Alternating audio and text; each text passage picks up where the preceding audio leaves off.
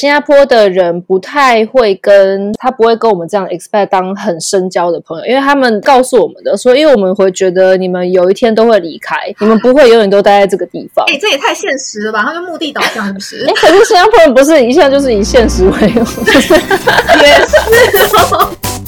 您好，欢迎来到偏执台台，我是 Pravia，我是小贺 Alvin。今天邀请到的来宾啊，他在来到曼谷工作前，曾经去新加坡工作。到底在海外工作跟在台湾工作比起来，哪里比较爽？Hello，Evelyn。嗯，大家好，我是 Evelyn。我在东南亚这边生活了大概七年左右。那我目前是在一间软体公司担任市场开发。平常不工作的时候呢，就是上山下海啊，然后在家吸吸猫啊，然后尝试当一个很环保的人。那你是什么时候去新加坡的？我是二零一三年的时候。后七月去的新加坡，那二零一六年的时候转调泰国，之后放了个假，在二零一八年的时候七月又再回来泰国一次。你这样等于是在公司内部转嘛，对不对？对，我是内部转调，在新加坡的时候转泰国。那为什么那时候从台湾你会选择去新加坡？还是没得选？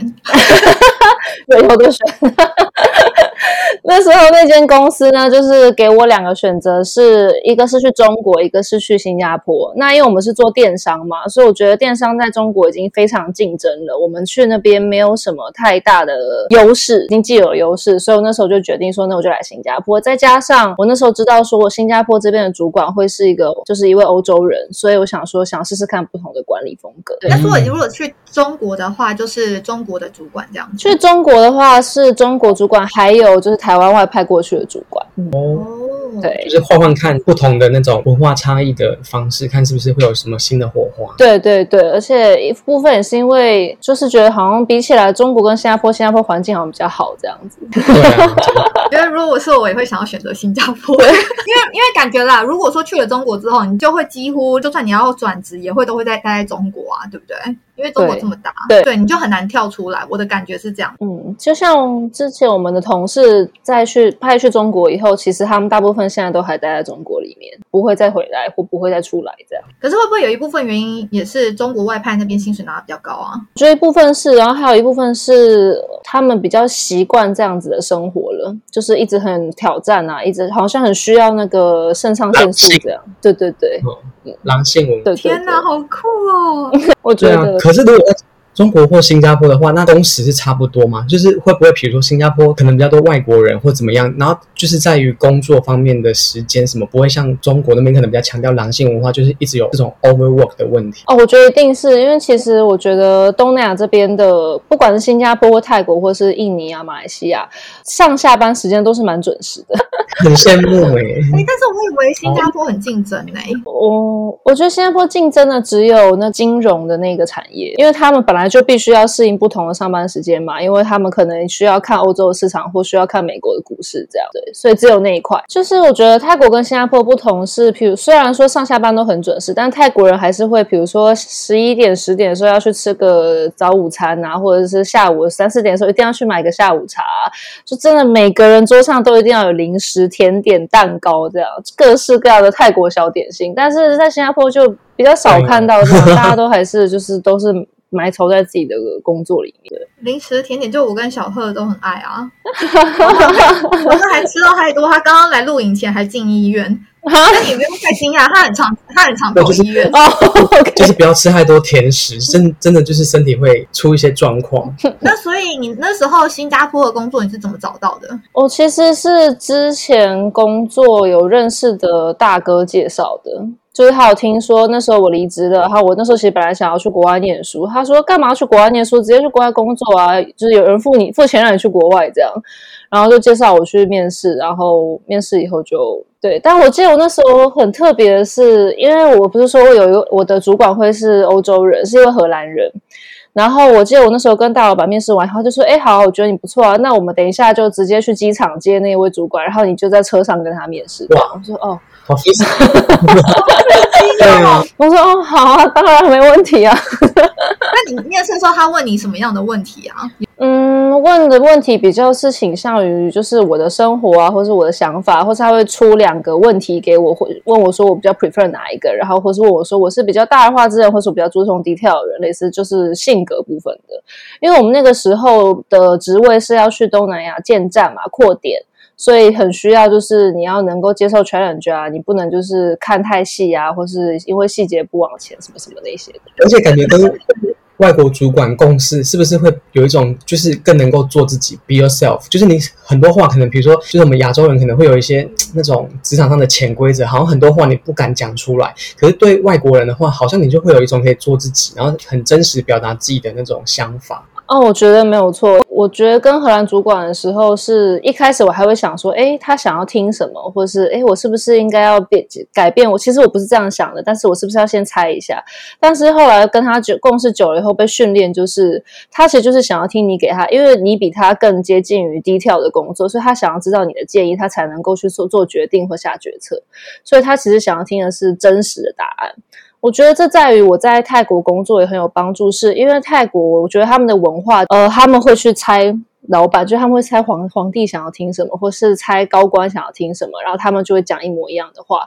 但是其实如果你能够有话直说，有的时候反而能够吸引到老板的注意力，就是诶，这个人他愿意跟我讲实实话，或是哦，我可以这。我可以相信这个人，这样对，没错。以老板的角度，有时候想是这样。就像你讲亚洲的文化，我们就会觉得说，我们今天去面试，那我们是不是要尽量去想一下，那主管要的答案是什么？我每一次都这样，哎，超做作的。对啊，而且有很多那种很特别的题目，就是他会想要去挖，就是说，哎，你为什么离职啊？或者是说你的期许是什么？就是你好像都必须要回答一些是比较无伤大雅，然后又是 win win 的答案，或真实的讲讲出上一个，或者是说真实的想法，因为多少可能都会被定位说。啊，你是不是？如果你有这样的思维，干嘛到我这边来的话，也有可能会是重蹈覆辙之类的。觉得亚洲老板比较会去注意，在说你之前为什么离职，大家都很喜欢问这个问题。然后，可是大家都知道，听到的都不是真的答案，所以其实我都不知道为什么要问这个问题。真的。但我记得我那时候很诚实的跟他讲，就是我如果今天没有来这份工作，我就是会去出国念书这样。哦。然后，所以他就是因为这个答案是实话，然后但是。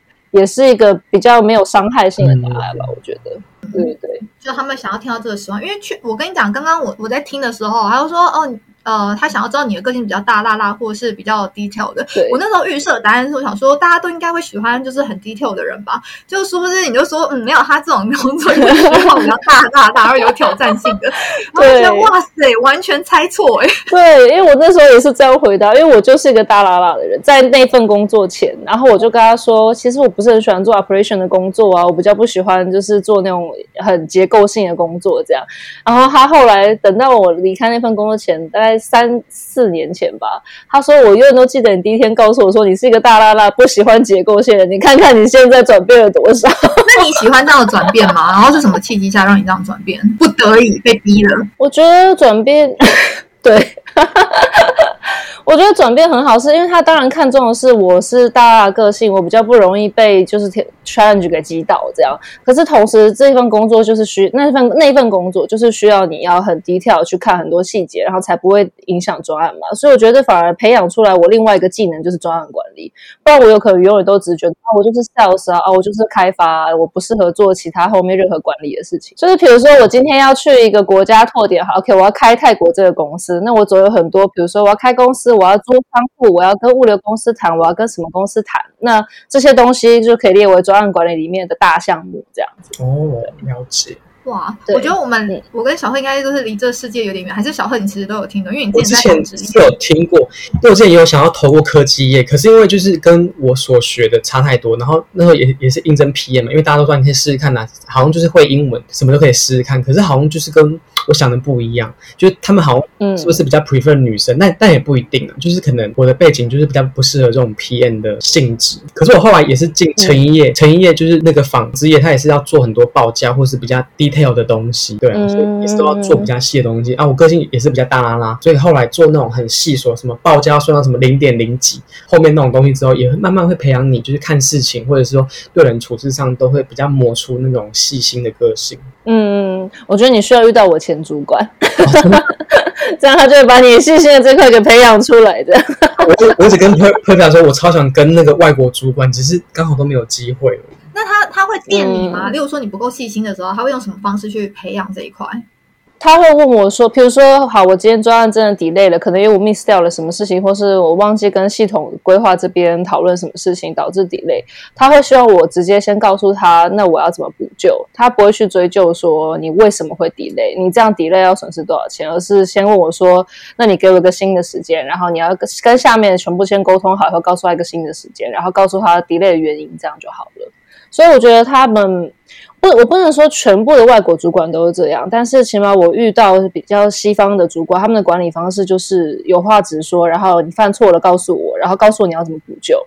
除非当然，因为我没有犯到一个错误，真的会可能赔个一千万啊，或者是对后面好几个零的这种，我们还没有到这个阶段。对，哎，那我觉得你适应力还蛮强的，因为你这样子在外国主管之后，然后你现在目前是亚洲主管嘛，对不对？就像你讲。我现在是泰国主管，那你觉得泰国主管他的风格上怎么样？因为我觉得很很酷哎，很少有人是泰国主管。我觉得泰国主管哦，泰国主管就是比较管的比较细，就是他会比较想要看到你每一周跟他讲进度，每一周告诉他你上一周做了什么这样。然后或是你再给他一个策略，或是你要帮他定一个。呃，plan 的时候，他会比较想要看到说为什么你背后这些资源是什么，但是也有可能是因为他们还不够，我们的默契还不够多，或是他们的个性就是这个样子。但我觉得跟外国主管的时候，不需要，就是可能前端前面花时间不用这么长，做事方法不同，对，做事方法不一样。那所以你在国外，就是像像在新加坡的话，你有发生一些什么样的趣事吗？让你就是有趣的事情，让你觉得印象很深刻？新加坡，新加坡，但是坦白说，我觉得新加坡蛮无聊的，所以我不太记得。所以你那边没什么娱乐？因为我们那时候开玩笑说，新加坡的无聊情侣们周五能干嘛？就是去看电影。周六能干嘛？就是去马来西亚做做指甲，这样。在新加坡都是讲英文嘛，因为他们不是很有名的，就是那个 single，他们会就是他们不会中文、台语、英文混在一起，就超好笑。我那时候一开始去公司很不习惯的是，他的每一个字我都听得懂，他会有中文夹杂英文夹杂福建话，就是我们的台语这样。对，所以我那时候说哇，每一个字我都听得懂，但是连在一起的时候，我不知道你在讲什么的。然后每一个前面都要，后面都要在啦啦啦，这样就是什么 OK 啦、安迪什么之类的，就是他的口音很重，然后我们会。很难听的，一开始会很难听得懂，习惯了以后就知道 OK，这就是 English 这样。那你有交到什么新加坡当地人的朋友吗？嗯，这我也是觉得新加坡很特别的一点，就是新加坡很小，然后它的外来人口很多，所以我觉得新加坡的人不太会跟就是我们这种海外过来人叫做 expect，他不会跟我们这样 expect 当很深交的朋友，因为他们他们告诉我们的说，因为我们会觉得你们有一天都会离开。你们不会永远都待在这个地方，所以太现实了吧？他就目的导向，是不是？可是新加坡人不是一向就是以现实为？新加坡也那跟香港比呢？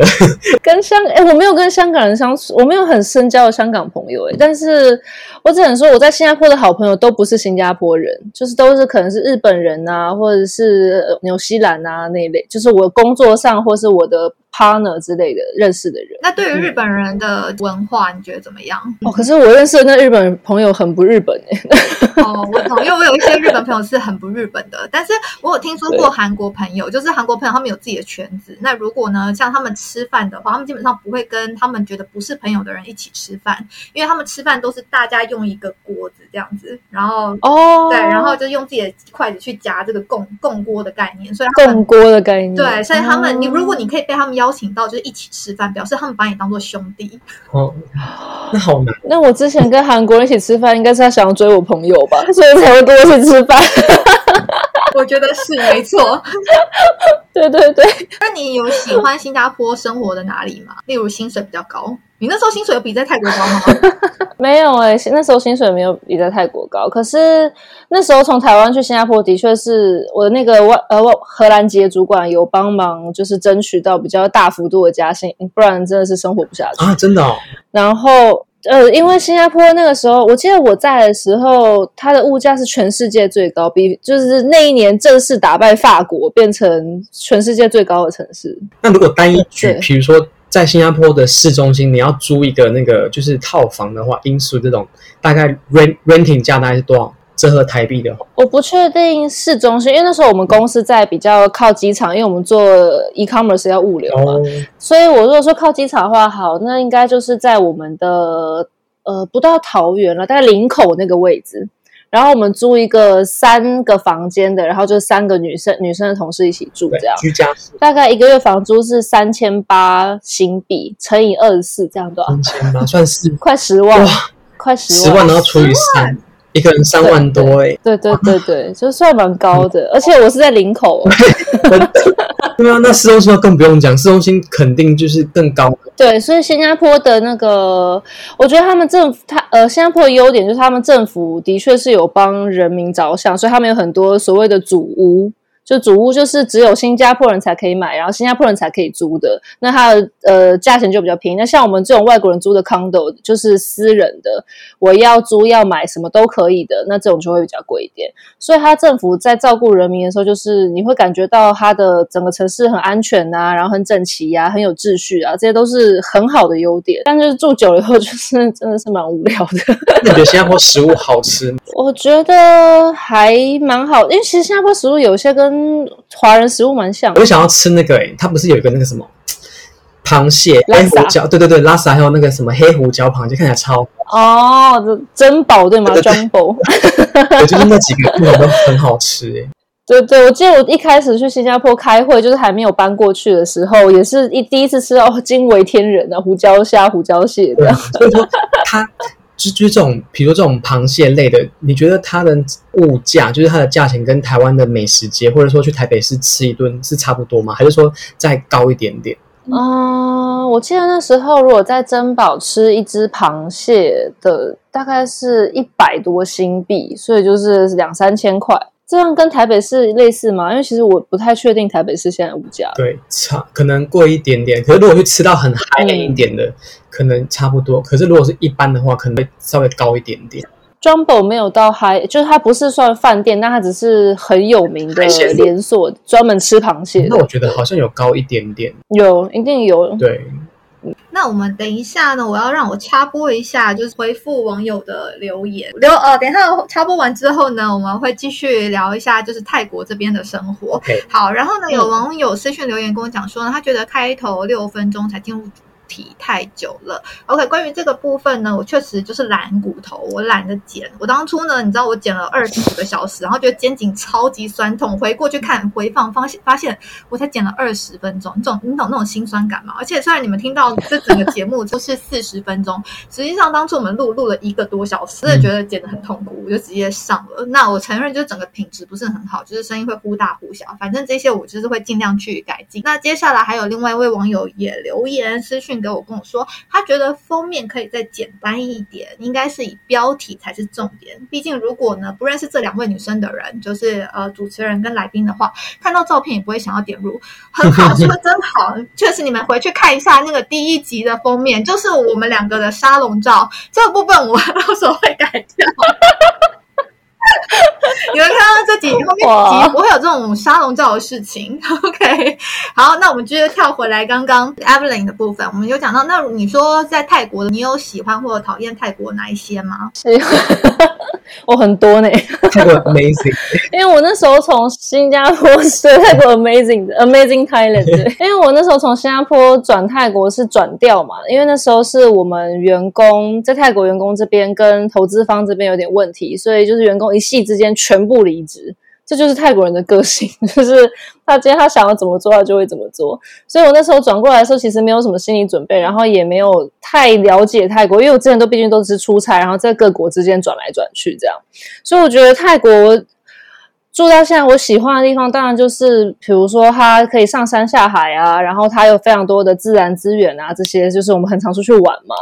然后他的人民很乐天，这是我觉得非常值得尊敬的一个地方。尊敬，我觉得要是换做是我们台湾人，早就不知道把他骂到哪里去了。但是泰国人就是很乐天。你是说各各方面嘛？各方面，比如说现在泰国不是在淹水吗？那比如说淹水在台湾，假设你淹个一个月，你试试看台湾发生什么事情？丢鸡蛋啊，然后对骂政府，但是因为泰国已经知道他们骂政府没有用，也不会有任何改变，所以他反而就是衍生出来另外一种，比如说他们会有各式各样，真的是讽刺到你心坎里的那种迷因图出来，这样，然后或者是他们就会有点认命，说啊就是这样，我们就是我们只能自己好好的努力这样，不管是在工作上或是在生活上遇到，他们都是这样子的个性。再来就是我觉得泰国。就姐妹都来过，来过我们都知道嘛，就是 Amazing Thailand。你要什怎么样的玩法都有，你要去泡夜店也可以，你要泡咖啡店也可以，你要泡温泉也可以，你要一天二十小时都在外模都可以。所以就是泰国的百货公司很令我惊艳的，就是那个 Central Embassy，我觉得很棒，一直一直讲它，就是楼楼下的美食街啊，还有它的那个橱窗设计，什么都还蛮强的。我觉得泰国的建筑啊那一间，对对对，就是建筑这一块，或是它的百货陈列，就这种软装的部分，其实我觉得泰国是蛮强的，而且因为它没有。地震没有天灾嘛，所以它的建筑可以任由它的想象力都可以的。补充一下，刚刚你不是说哦，从哪里看得出来他们乐天嘛？你看，如果今天啊在路上，然后看到两台车的擦撞，然后在台湾你是不是看到就是大家已经开始吵架，就车主们就开始破口大骂什么的？泰国没有，他们就是可能两个车主还就是到停到路边，然后一起抽烟、打昏啊，然后聊天这样子。对他们就觉得摘烟烟摘烟的意思就是就这样，OK。没错，我上上礼拜才跟一张一辆车擦撞，擦撞完。以后我就说，哎，我就很紧张，我说完蛋了，完蛋了，怎么办？怎么办？我第一次擦撞这样，然后就看到车，说，哦，叫保险来吧，然后就直接回到车上吹冷气，开始打电动这样。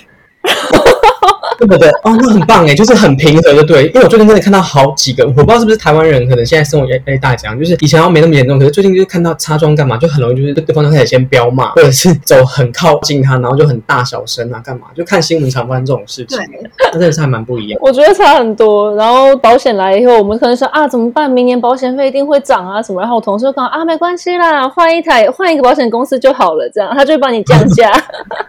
哦，那真的很乐天的。他们就是在理财上面，通常那个观念就不像亚洲人，就是很有金钱，很有那个危机意识。但他们哦，你说像台湾人就是会存钱啊，然后什么就是要什么都要很省，然后很会规划自己的投资理财。对，但他们就还好，反正因为就宅烟烟嘛，所以他们通常理财这一块的话，我们就觉得没关系啊，反正就先花了再说。就是他你对对，你来你也会觉得说哇，他们消费能力也太强了吧？可是他们今天如果有一百，他们就是花会花掉。因为我之前有朋友说，他可能帮他的员工加薪加了，假设 OK 加他加了两万块好了，然后就过了三个月，他就看到他的员工从那个一台 Toyota 换成宾士这样。宾士。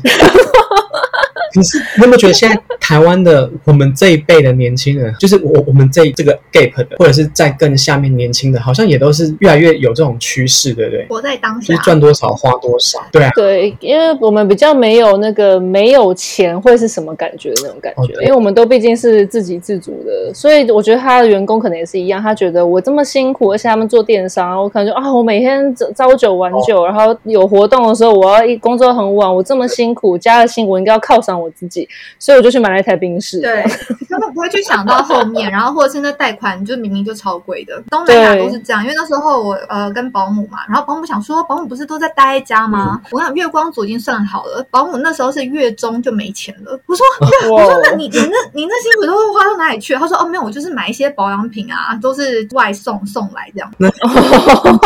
难怪我之前去逛那个什么泰国的时候，还是说可能就是他们很爱吃泡面，我真的想怎么走到每个摊贩。然后刚好是中午时间，他们每个人都拿一杯 instant noodle，就是泰国最有名的那个小小杯，然后有很多口味什么。妈妈，对对对对对，就大家都在吃那个诶。我觉得是因为你可以感很，我想 p r e v i a 应该也可以感觉到，就是在这边你刚发薪水的那个周末，那个礼拜五和 你月底的那个礼拜五，在车路上的车潮是完全不一样的。没错，发薪水的那一天，他们就是完全先花掉再说。发薪水那天，我们都会直接回家，因为在路上会很塞车。那我也很适合当泰国人，跟他们的。个性很像，对，不用存钱。那你有没有在这边生活的时候遇到一些机车的客人？我觉得我蛮不喜欢泰国的地方，就是像我们刚刚讲塞车嘛，然后还有效率啊这件事情，不管是政府或者是企业，我觉得效率这个部分都是。像我是做软体的，所以我们常常做软体导入。我可能一个案子，好，我一开始跟他谈，我可能被砍价砍了五遍这样，然后做了一个完美的计划出来以后，这个 project delay 了十八次，真的。的 literally 十八次，疯狂了吧？印度人也很会谈判，他们就是觉得说，反正你今天开这价钱就是要给你给他砍的，然后就会一直在那边对，然后我就觉得天啊，很生气耶！我遇到的是泰国的华商，就是华人的，就是他们可能是二三代都在这边，那种也是很会谈价，所以他一开始就是说，哦，我们我们的员工一定可以很快的导入啊，你这个天数不用花这么多，没有问题的。然后就哇，真的价钱砍了五遍，然后计划真的，我后来发现我那个 version project plan 的 version 已经到第十八次了。我想说，天哪，就是这案子做了两年才做，要快疯掉了吧？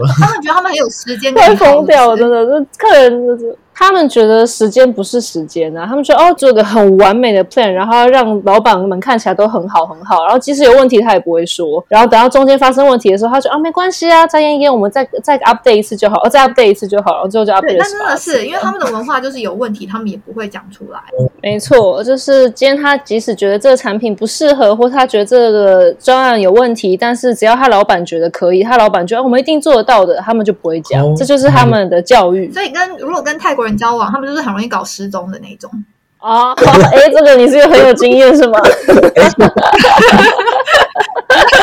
我哎，我还想说皮球要丢给你，殊不知哇，赶快秀再拍回来，真的听人家说的啦，朋友说的。那你有没有就是在呃来到泰国或者在新加坡的时候，因为压力太大，然后整个大哭？我觉得好像有。我好像记得有一次是在印尼的时候，因为那时候我的工作就是要一直在东南亚各国跑来跑去，然后要确保每个站就是有被好好的建立起来，然后 SOP 有照着走，系统导入顺利。然后我那时候应该是两个半月没有回过新加坡，就我可能飞到越南啊，然后再飞到泰国，然后再飞到台湾，然后飞到泰国，再去印尼，再回新加坡，类似这样。我在印尼是最后一站，要回台湾，呃，要回新加坡的那一天，然后雅加达下了大暴雨，就是像台风天一样，然后路上就淹水，淹水是淹到就是我在计程车上面，就会觉得我脚好像要翘高一点，这样，就是我觉得等下水好像就会淹进来的这样。我们花了三个半小时才开到机场，我的飞机已经飞走了。所以我就重新办理了所有的手续，就是柜台直接做，你就要排队办理完以后，再搭两个小时的车回到我雅加达的饭店。然后回到饭店那一刻，我真的是大爆哭。我想说，我是我在干什么？因为印尼的塞车应该很可怕，应该比曼谷还要可怕。东南亚好像第一名是雅加达，第二名是曼谷，第三名是那菲律宾。哇，我们我们猛居第二也不错。对对对。我们后来居上。我记得唯一一次送机的经验是那时候在呃大陆，我忘记哪一个城市，然后就后来我就为了买一碗馄饨面，因为我在泰国很少吃到馄饨，我就那一天在机场硬买了一个馄饨汤，就是等那个馄饨汤，我就就提到那边，然后冲到那机场飞机的 gate 时候，他就说：“哎，已经关了。”就立马再加一个下个班。贵哦，你这个好贵，很贵的经验。那所以你有对于这种想要创业啊，或者是在国外生活的听众朋友们，你有什么样建议给他们吗？你觉得，或者说你觉得他们应该保持什么样的心态？我觉得，如果是来东南亚创业，或者是来这边工作的人，一定是如果是自己一个人，不是惜家带眷的话啦，就是你要很习惯跟自己相处，然后你要能够好好安排自己的时间，因为这个是。这知道怎么培养啊？自己相处？你说怎么培养跟自己相处吗？因为我跟你讲，我老公就是有孤单癌，他就是真的。我每次都这样笑他，我是说，你就是如果旁边没有朋友的时候，你会很慌张，然后你就会一直在想，说我今天要干嘛。的那种，我觉得可以先从让他自己放飞他自己去咖啡店，或放飞他自己去公园跑个步，然后放飞他自己出去玩个一天两天这样。因为我是本来就蛮会自己跟自己相处，像我之前我工作中间，我有自己一个人去南美洲玩了三个月这样，那很厉害。所以。对，所以我觉得我的习惯孤单，应该也是在前一份工作，因为你在各国跑来跑去的时候，一定是你自己一个人，所以要能够习惯跟自己相处以外，要自己能够解决很多大小的问题。可是通常在解决这些大小问题的时候，也会让你认识一些新的人，让你认识一些新的朋友，或有人会来帮助你。这些人可能之后都会变成你的朋友。像我新加坡的朋友，就是日本朋友，就是这样子出来的。嗯，对，所以我觉得当当你能够跟自己相处，然后你开始可以安排自己的生活的时候，你才会是一个比较适合在。国外工作的人，嗯，再来就是像你们知道啊，泰国、泰国、新加坡跟台湾多么不一样。我们现在不都说台湾是巨英国吗？就是泰国跟台湾，泰国这边你不太能够期望说，哦，你政府可以给你一个什么样多好的建设啊，或者政府帮你规划的好好的啊，没有这种事情。所以当你遇到这些事情，遇到这些鸟事的时候，你也只能就是撒拜，没关系，没关系，就是你要能够包容这些事情，不是每一个事情或每个人都能够像你在台湾生活的一样，就是很顺利啊，你永远都可以找到人来帮你啊，没有，就是你要能够包容这些事，不然你的脾气会很容易上来的。尤其是在东南亚这样的国家，脾气很容易，常常就会觉得想要俩起来了。哦，对，我记得那个要在泰国换驾照，先不要讲前面那些文件，文件本来就很麻烦，这可以理解。我去泰国的那个 DLT 换驾照的时候，我早上十点进去的，然后我到下午四点才拿到我的驾照。哇，这么夸张？为什么会排？是排队吗？让你排队排很久？就是他会，比如说，哦，你要先排这一行，你排完后，你要先再排这一行，然后他不会一次帮你把一件事情做完，他每个部门每一张桌子都都有做不同的事，所以你在每一张桌前面都要再抽号码牌。我那天有全部照相下来，我累积了八个号码牌的。等一下，那你为什么不直接他他要你塞钱啦？你忘了这个最重要，不知道塞给谁啊？要八个呢？你要塞，你就从第一个开始塞。第一个如果他没有帮你办妥的话，那表示你塞错人。那等到第二个再塞一次。我最后被塞了八个，然后还是等了八个人。我觉得不会，泰国人的好处是他真的有拿钱就会帮你办事，所以你可能就一你就给他五十块可以吗？五十块泰铢，五十块有点少哎。有题不行不行，应该起码要两三百起跳的。对，两三百。然后你看到他完全不收，你想说好吧，那再多一点，再加码，再加码。所以你的驾照是这样混到是不是？我没有混到驾照哎，但是我曾经，我曾经有一次是我的那个车子停乱停违停，然后就他帮我上了大锁。他上了大锁之后，我去警察局。我那一天因为逛街逛逛太久了，我整个钱都没了。我记得那个罚单可能不知道是五百块、七百块，我身上只有三百多块。就我到了警察局的时候，我就跟他有点哭哭闹闹这样子，就说：“哎，对不起，我真的身上只有三百多块，我现在要怎么办？”然后他就说。没关系，这个要怎么样？屁嗨屁谁？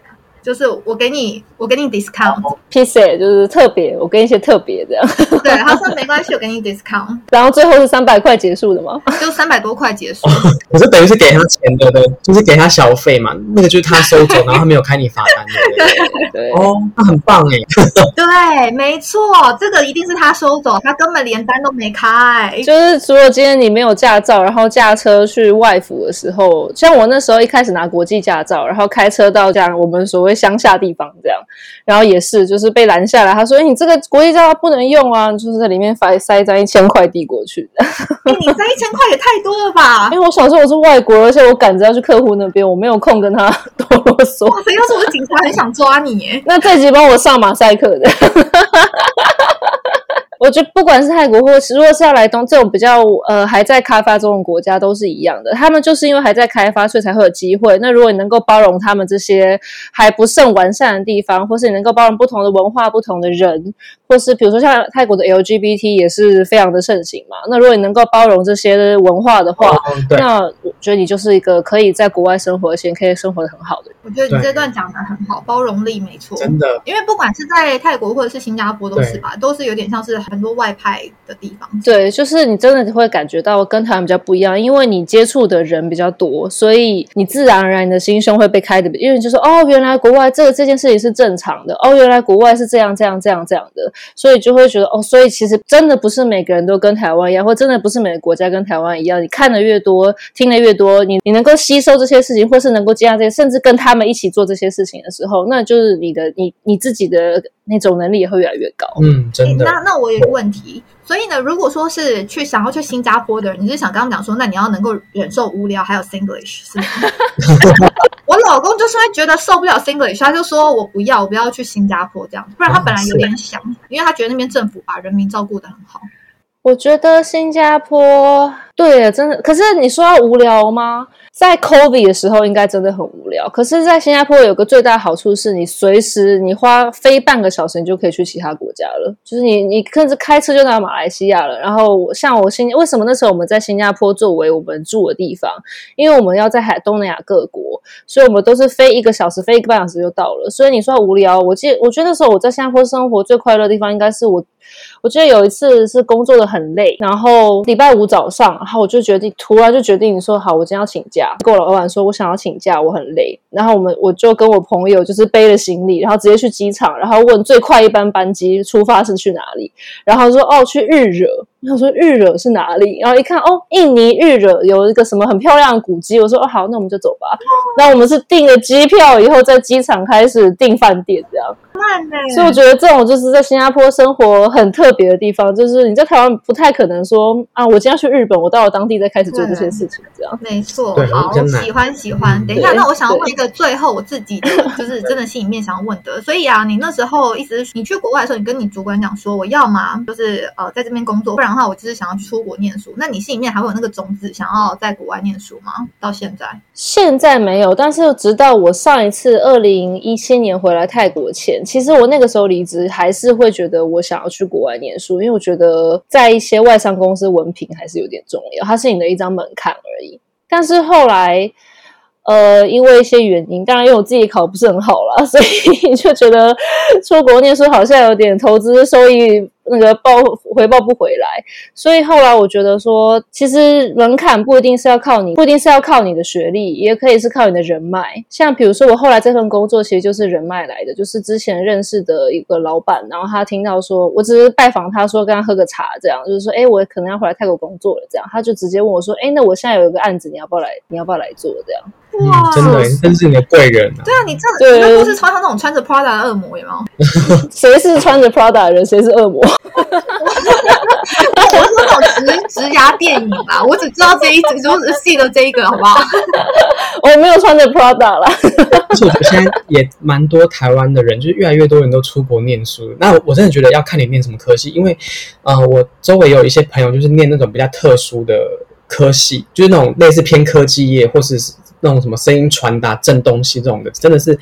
比较难的话，就是你在国外也很容易找到工作。可是你如果是念一般文科，或者是没有一个特别的一一技之长的话，其实有时候投资报酬率可能没有像以前来的这么好。小贺在讲他自己啊，因为他当初的时候就是念 fashion marketing。哦，真的？我说小贺，你 marketing 叫 marketing，什么 fashion？他都说，因为我觉得可以去米兰看秀。哎，小贺才是穿着 Prada 的恶魔哎。看我很久，现在已经看开了。去米兰，去米兰玩玩就好了，没关系啦。但是我我觉得小贺讲的很对，就是如果你今天去国外念书，你是因为 OK，我爸妈叫我去，或是我觉得哦，好像大家都有念，所以我也要念的话，那真的很容易在国外，即使你念完书了以后，你也留不下来。因为我很周围很多人都是这样，那他们可能回来台湾以后，当然是比较可以进到科技业，或是比我们所谓的比较。呃，高科技的公司上班这样，但是其实我们也可以看到，现在很多新创的事业，那种独角兽公司，他们其实不在乎这些东西，他们在乎的东西已经不一样了，他们在乎你身上有没有他们要的软实力。所以我觉得这些东西并不是你出国去读书可以换得回来这些东西的，是靠你工作上的经验，或是你靠你人生经历才会有。没错，对，所以后来我才会决定回来，就是好，八日就回来泰国继续工作这样。好励志哦。OK，那我们今天的分享呢就到这边，如果有任何的问题或者想法的话，请在 IG 私讯留言给我，即便是负面的，我也可以就是欣然接受哦。只要是有建设性的建议，所谓建设性的建议啊，我刚刚已经给出一些我觉得还不错的问题，做做范例。那甚至呢，就是比较少情绪字眼，然后呢比较多理性的沟通，甚至有比较厉害会可以给我一些解决方案的，我都觉得你们很厉害。再来呢，我本身是一个电脑白痴，虽然今天才录第二集，但是我已经深深觉得网络世界对我来说真是超难懂的。所以呢，有你们。鼓励还有支持呢，才能够让这个节目它节目它有被优化的机会或者是动力。那呢，我的 IG 呢会在我的资讯那边呢去留给你们，然后有兴趣的话呢，可以在那边留言给我。呃，如果你们平常习惯使用 FB 的老人家的话，我也有粉砖，我的粉砖你就直接是偏执太太，偏是呃偏是。偏执的偏，职是职业的职，太太就是泰国的泰了。呃，记得按赞，才不会错过每集新出的内容。那今天的节目就到这边，谢谢大家，谢谢大家。